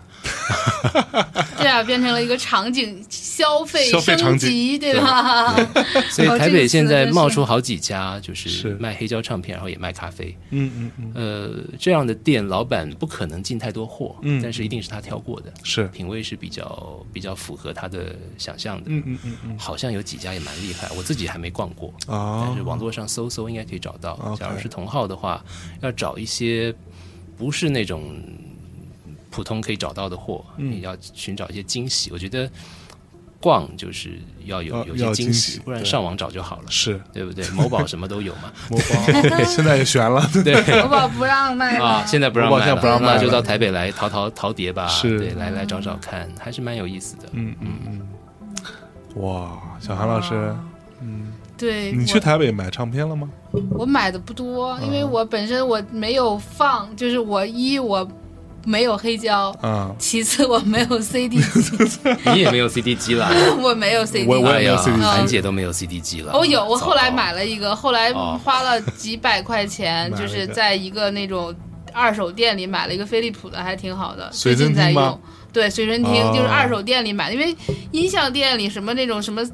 那种专门卖东西的已经没有卖 CD 机的这个地方了，在一个二手店里买过一个，就是因为有好多人会给我寄他的那个新碟什么的，就是因为工作关系嘛，你怎么着你得听听。后来实在没有，我就买了个二手的，就是还能听，但是那个听的。呃，感觉也不愉悦，所以就是我基本还是对这种数字音乐，就是因为你要海量的听这个东西，要搜资讯呀，要干嘛的，基本上就是这几大流媒体在用。是是是。然后我是那种就是从小特别喜欢攒东西，就是攒，好像讲过吧，就我攒过很多的唱片，然后攒过很多杂志什么的，然后。放，然后在我上大学的时候，我先把这些东西寄回家，然后我再回家，发现到家的时候，所有东西已经被我爸扔了，就觉得对。扔了？扔，就是说你你上大学的时候你干嘛了？你你你你这一天天到晚给你的钱，你都干这个了，然后哎就是全都是妖魔鬼怪，什么封面是左小诅咒的杂志什么的那种，然后就从那个时候开始之后，因为我那会儿就攒了大概什么我爱摇滚乐、通俗歌曲所有的这些杂志的全啊。就是全套，然后包括我自己的几大箱的那种打口的磁带啊、CD 啊，就是我爸就觉得这是破烂儿嘛，就是破玩意儿，对，就全都扔了。就是从那次、从那会儿开始之后，我觉得我就再也不收集那个跟音乐相关的，就是看得见摸得着的东西。哎呀，伤透了心呐、就是这么多年我都没有收藏的癖好，就是从那一刻开始吧，我觉得。但是就是我有的资讯，我就从网上能拽的就拽。那会儿，对，就是最早的用用那个什么 玩 CD 啊什么的，就是这些东西会。你也盗过版，对对对对，就还是更乐乐 衷于这样去去去获取呃信息。但是不过真的，你要想想我们、我们以前的时候去下载各种，当然都是盗版的，嗯对 MP 三啊什么之类，还放到 iTunes 里面，然后去整理它的封面啊，什么它的 tag 对不对啊？哦，这个都是，我觉得这个就是你，一个是你自己啊，然后我有那种就是特别好的朋友，就是早年间就是那会儿我们都来北京北漂，就是刚来北京找工作，互相见面的时候带一个 U 盘，就是你最近听了你从哪儿拽来的什么什么歌，嗯你给我拷一个 U 盘，我把我这里的东西给你拷一个 U 盘，见面互换 U 盘，就这种这种 这种朋友才是那种就是真朋友对对，就感觉可以携手走完一生的。哎呀，真是我们真是世代差异。我们小时候念书的时候互候相录卷。是录合集、录音带、录合带对，，自己录合集。做。mixtape 然后你在那儿整理什么 tag 的？啊，我们当年是在手绘那个盒带的那个侧条，哦哦，真的用五种颜色的圆珠笔。我们自己抄歌词啊。我们小时候抄完歌歌词就抄，抄完还要贴那个贴纸，就抄完小虎队还要 贴一个小虎队的贴纸，就小时候，哎呦，然后对，感觉这辈子就一天天在倒腾那点破烂儿。对，就是永远在倒腾。你知道，你看我们以前像什么收电影也是一样嗯嘛，电影都是刚开始买 DV 呃 VCD，那时候还有我们内地有很多 VCD，嗯，然后后来出现 DVD，然后你把那些所有电影都重新换过一遍，你知道吗？然后花很多钱就很烦。然后后来发现啊，DVD 呃过了一会儿出了什么 DVD 九，嗯。然后你又换过一遍，嗯。那就永远在其实倒腾同样的内容，就换不同的介质，就是是是这样，对。对，现在最最乐衷于干的一个事儿，就是去那个网易云上建歌单，对。感觉就是哎四五首歌、五六首歌，最近听过比较好听的，然后起嗯。一个标题，再配一个好看的封面，感觉就是自己给自己这一段时间写了个日记一样，就是每天在那儿做歌，就是每一周会做一个歌单，就是那样，就是嗯，你感觉你还在就是还是做一样，倒腾其实是一样的倒腾这件事儿，其实骨子里是一样的意思，对对只是换了个平台而已。对对对。对对啊，你想想，对这样说起来，几十年来还真的有不少的唱片，不少唱片买过好多次，对不同的版本对不对，？最早是学生时代买的盒带嗯嗯。啊，后来呢又有了唱片，嗯。我还买过黑胶唱片，就是黑胶唱片的过渡期，买过黑胶唱片的，是。黑胶唱片听听，后来有了 CD 版本、嗯。C d 版特别发烧要买啊，就买 CD。结果一第一开始出的 CD 还不是用第一代原始母带做的，所以音质不见得特别好，所以后来又会出那个音质改良版的 CD，对对对，那得再买一下。是哎，因为过几年又出什么加料双碟纪念版，对对 气死人了，再买一次吧。过了若干年，哎呦，又出了个什么大盒装，本来只有两片，现在变成五片啊！再来就气死人，更气死人是又会出新版的黑胶唱片。对对对对对，哎呀，这样你算下来，同一张唱片买了六七次啊六七！次，对对，真是要命的。现在就省事儿了，现在反正网络上什么东西都找一找，都找得到。而且我觉得听音乐的乐趣。不会因为你用不同的介质就会不一样。我我们有有时候会听到一种说法，说，嗯呃，年轻人都用手机听音乐，或者都用电脑听音乐，是。这个音质不好啊，什么影响聆听音乐的什么，没有这种事情。是。你想想，你们要想西方摇滚乐的黄金时代，嗯。最厉害的那段时间，一九六零年代、七零年代那些最牛逼的乐团，嗯当时的听众都是在听收音机啊，是电晶体收音机，对，而且都都是都单声道，单声道的啊。那六六十年代还是那种塑胶壳的手提式的小唱盘，对对对，那个贝斯的混音要是缩混太贝斯太大，那会跳针的。是的，对，那他们还不是在里面听嗨的不得了，啊对不对？对那不是问题了。是呃，所以我觉得无所谓。真正好的流行歌曲啊，就算用最烂的器材听，一样是有震震撼灵魂的可能。没错。但老用太烂的器材听也不行，也也不太好，有点对。自己对自己有点太惨了。对对对对对，我觉得应该是看你的收藏了，收藏的曲曲目亮到一个程度啊。那应该要升级一下你的耳机，我觉得这是对自己起码的礼貌了。没错，其实也花不了多少钱，也花不了多少钱，真的是这样。对，咱们回头说说台北怎么样啊？我们可以再放一首歌。好，那来点歌，我点一首啊。我们来听一下那个李寿全老师的一个我很喜欢的歌，叫做《未来的未来》。这个歌的作词人大有来头，嗯，是鼎鼎大名的张大春老师。哎，他那会儿还没当兵呢。啊哈，呃。啊，好像快要退伍了啊，然后前途茫茫。李寿全那时候接到个活儿，要帮电影写主题曲，嗯，就找张大春说：“我们来一起来写个歌。”嗯，他就写出了这么一首我觉得特别厉害的作品。那这个歌本来不叫未来的未来，叫模糊的未来啊，啊，就是未来不可知。对，啊，这模糊的未来我等待。结果送审啊，嗯，被打枪。台湾有这个问题，啊有那个那个年头是有，那个年头是有，就未来不可以模糊啊啊！对未来怎么能模糊呢？未来不能模糊啊，所以要要改歌词是。那就那那那叫什么？那就干脆就叫未来的未来吧。张大春说这根本就是一句废话，因为未来一定还没来。最后就变成了这个样，就哎，结果居然就变成了一句流行语，是叫未来的未来。嗯，我觉得李寿全老师这个歌他他特别好，因为他的那个嗓子是很有感染力。是，然后八十年代的台北是一个正在快速的现代化的过程，是它慢慢要变成一个有符合都会这两个字的一座城市。嗯嗯，然后。空气开始污染了，嗯，街上开始堵车了，是白领开始多起来了，嗯，呃，男女关系开始有变化了，就是有更多的这种以前无法想象的事情。是这个城市快速现代化过程里呢，这个二字头、三字头的岁数的年轻人在这座城里面特别容易感觉到一种既兴奋又茫然，是既梦想又幻灭这样的情绪。我认为这首歌很好的捕捉到了八十年代这样的气氛，是我们可以温习温习。好。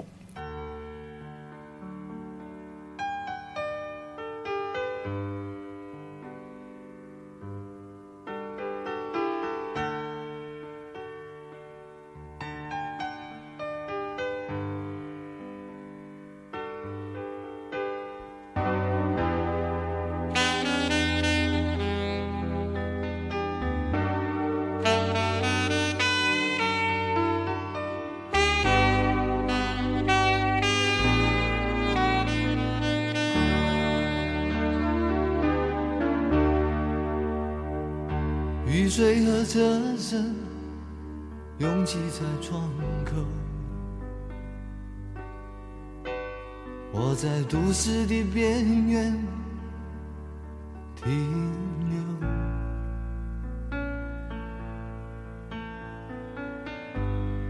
少年的往事在回忆中消失，三十岁。我的职业是自由，勤劳的人啊，无聊的人啊，还有陌生的我，在街头游走，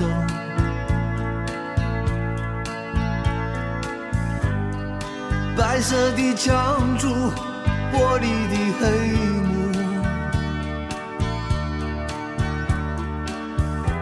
唱着改变社会的任务，告诉我。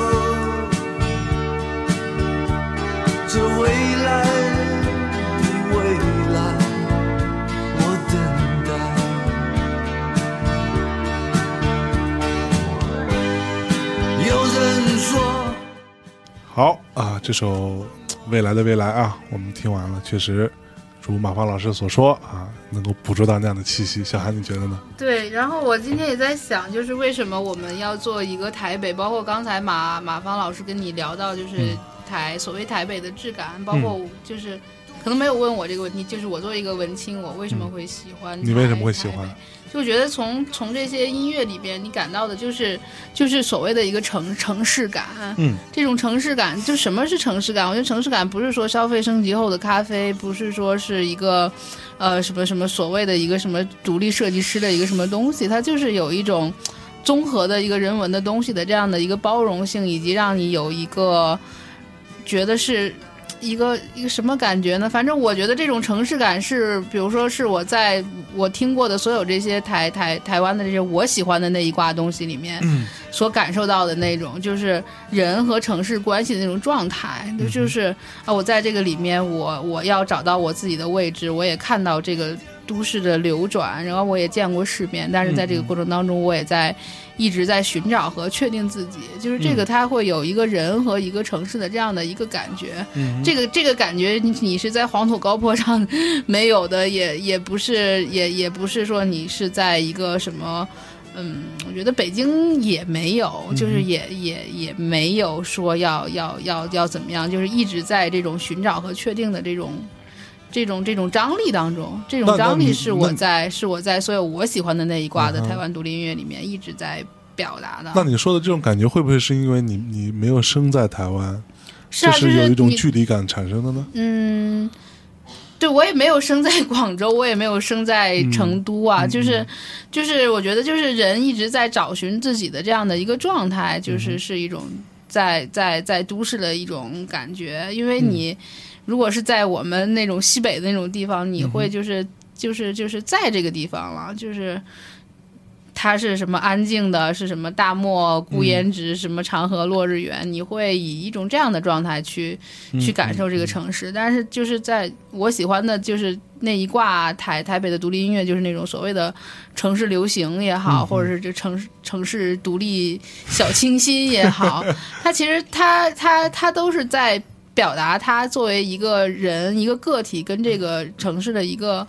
关系，这种关系是也是像我这样的，就是在那个年纪时候那样的人，一直想去不定的不想想确定的自己和这个世界的一个一个关系嗯嗯嗯，嗯，感觉对啊，聊了很多，大家可以拿着我们的这个 聊天做一个 tips，可以把台北整个逛的都比较通透了吧？对对，文文艺生活的一个指南，可以去算吗逛一逛。哦，那文艺文艺生活需要指南吗？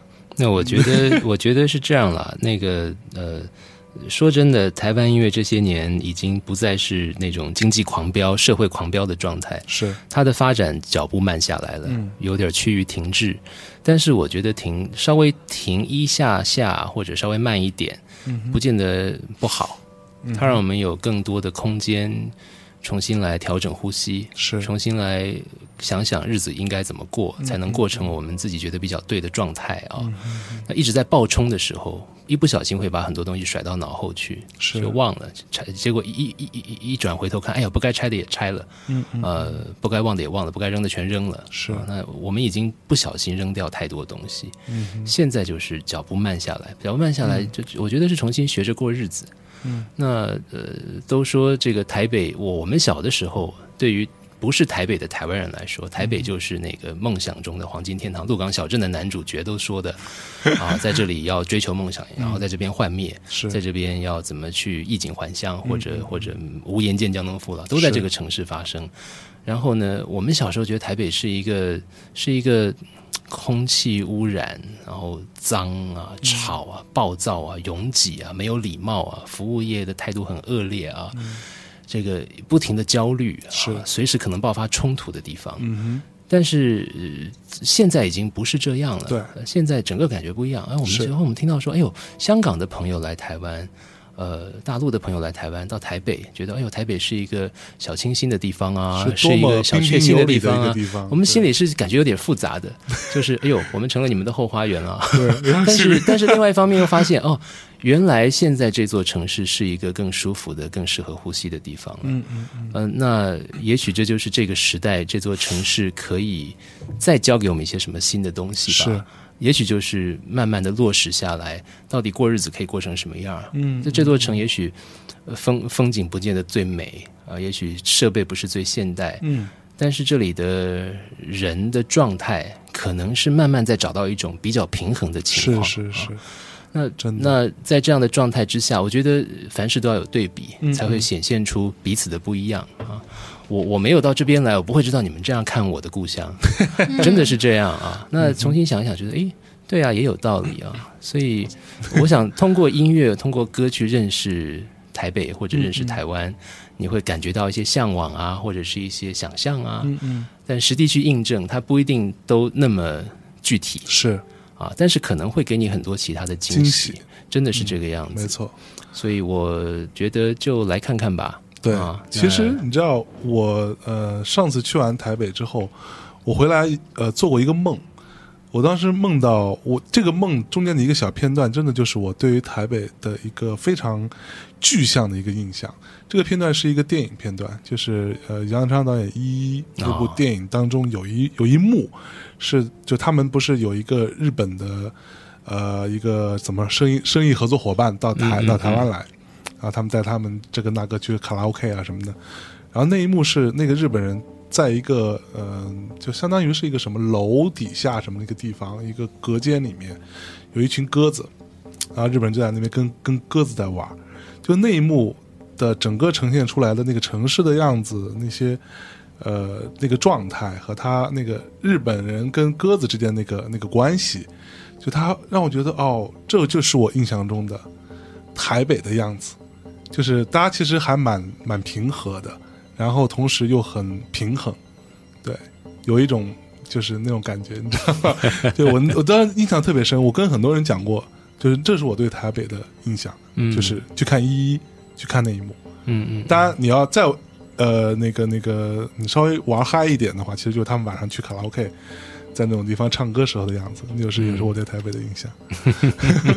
嗯，我对台北的印象可能，哎，最后可以再插一个歌吗？对，最后突然突然想起来，就是我对台北的印象就是，我觉得更像卢广仲的什么那些歌里唱的，就是对啊对啊对啊对啊对啊，然后要吃早餐呀，然后要对啊，要要要去拼呀，但是也可以很无聊啊，然后。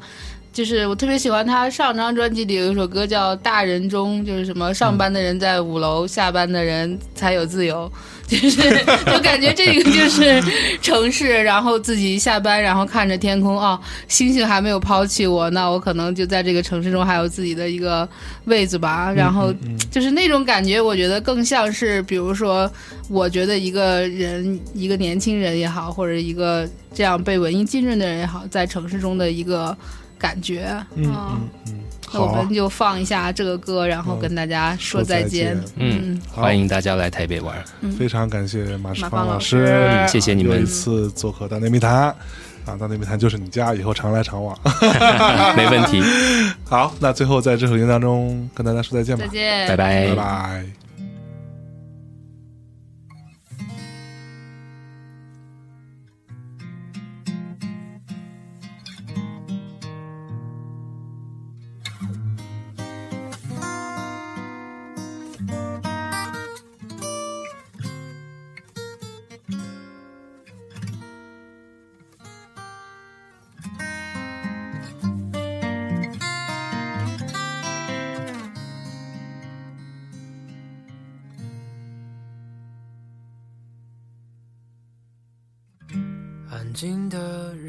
想很多，说话的人专心说。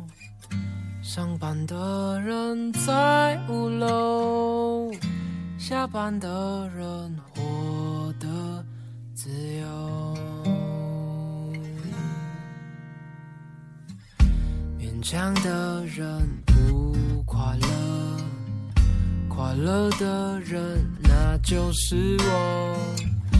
你也想跟我一样，雨下起来唱。了首歌，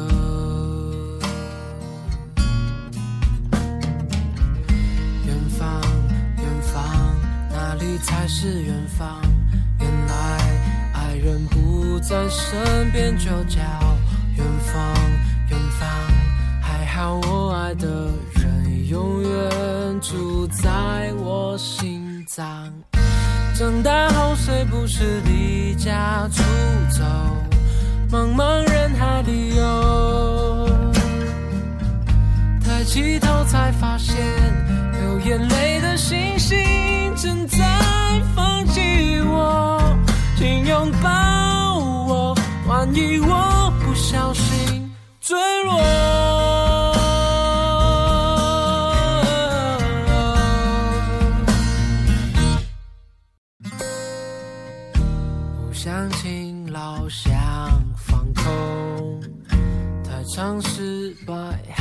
想成功，车水马龙里我抓着支持我活着的快乐。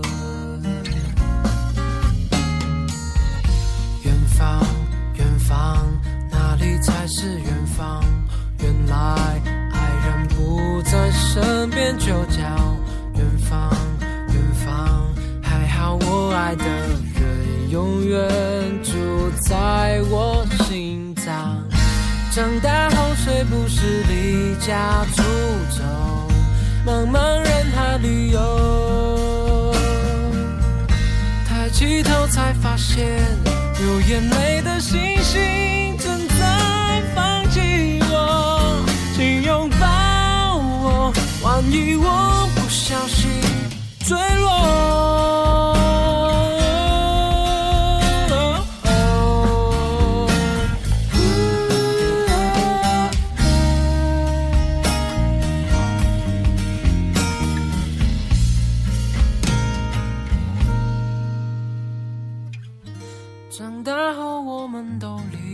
出走，茫茫人海里游，抬起头才发现，流眼泪的星星正在看着我。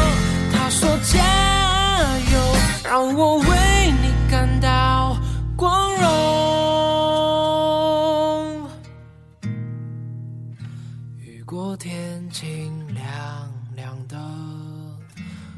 不用再担心什么，那些花都怒放了，爱人的人活得自由。